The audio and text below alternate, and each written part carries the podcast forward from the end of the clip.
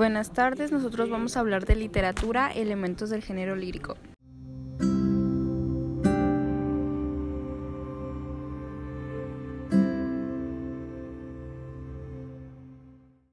Mi nombre es Alexis Tavares.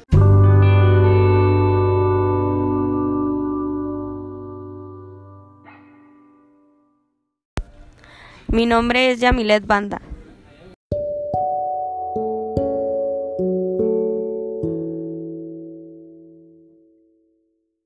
Mi nombre es Lupita Elías.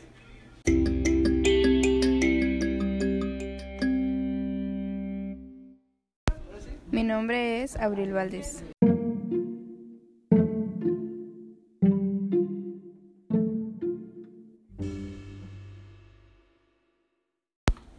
El autor es un escritor dedicado a la producción de poesía, un poeta, bate en el lenguaje literario. Hay quienes consideran que la mejor poesía es hasta cierto punto eterna y universal y que trata de temas comunes a todo ser humano en todos los tiempos y otros que están más absortos en sus cualidades particulares, personales y efímeras o simplemente lingüísticas. Por extensión se le llama también poeta a todos los escritores artísticos para diferenciarlos de los ensayistas, periodistas y de otras disciplinas que trabajan con la palabra escrita.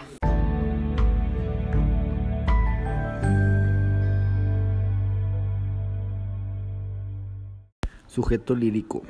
El poema se considera una creación imaginaria en un contexto comunicativo, distinguiéndose tres niveles de sujeto. Sujeto escritor, el yo empírico y el sujeto lírico.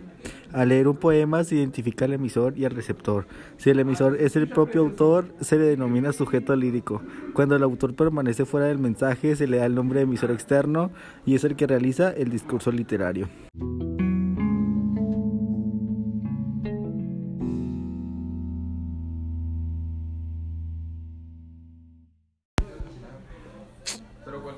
Motivo lírico. Es el tema del cual trata la obra lírica, es decir, el sentimiento predominante o idea más importante que da unidad al poema a través de la voz poética. Es una idea abstracta que deducimos cuando leemos el poema.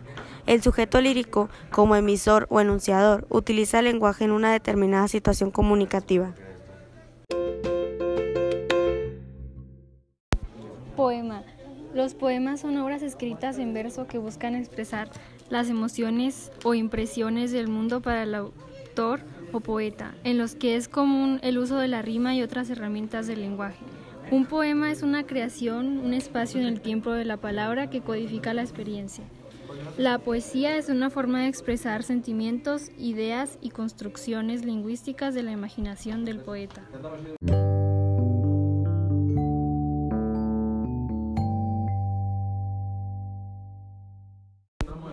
Destinatario lírico o lector.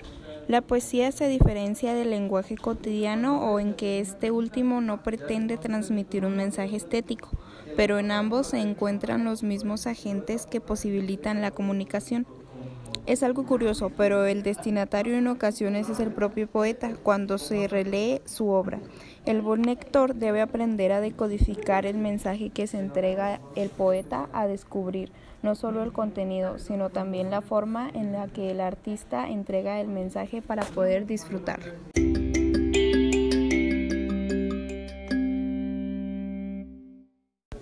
Contexto social. El ser humano es un ser social cuyo desarrollo depende de las relaciones que entabla con su entorno. Esto quiere decir que las personas son quienes construyen el contexto social, pero a la vez este contexto incide en su realidad. Por ello, el accionar del hombre es siempre consecuencia de un entorno que lo conforma y dirige a actuar de tal o cual manera en un espacio y tiempo determinado. Todas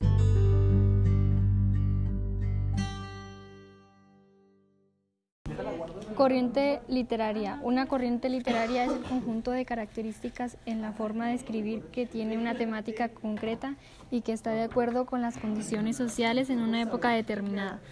La corriente literaria señala cómo se dieron diferentes expresiones o formas de pensar en diversas épocas.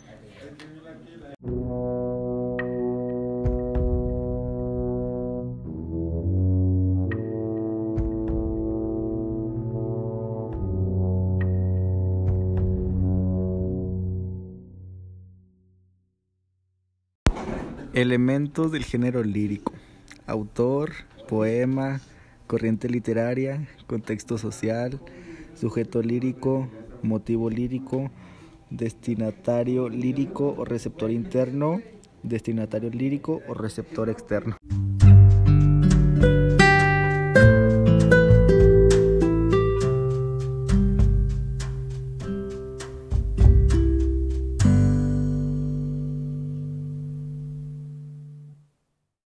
Al género lírico también se le conoce como lírico poético, ya exalta la interioridad de quien escribe, refleja sus sentimientos, emociones y sensaciones.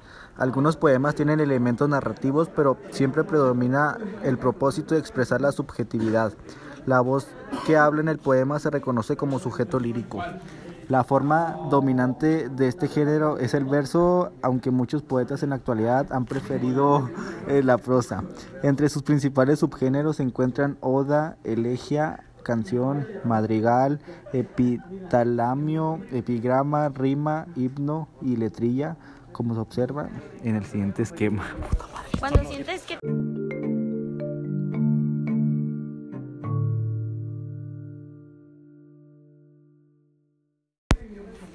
Fondo y forma. Un poema debe ser leído y gozado como si fuera una totalidad. El goce del poema no está en discutir y analizar sus partes. No obstante, cuando se trata de los poetas procedentes de otras culturas, diferentes a de los lectores y de otra época, en el siglo de oro, por ejemplo, Sirve bien para los lectores encontrar los elementos fundamentales del poema. Forma y contenido son dos componentes del poema. El fondo o contenido es el asunto que desarrolla el poeta, la idea capital o pensamiento que plasma mediante la palabra. El fondo contiene el tema, lo que es esencial de la obra.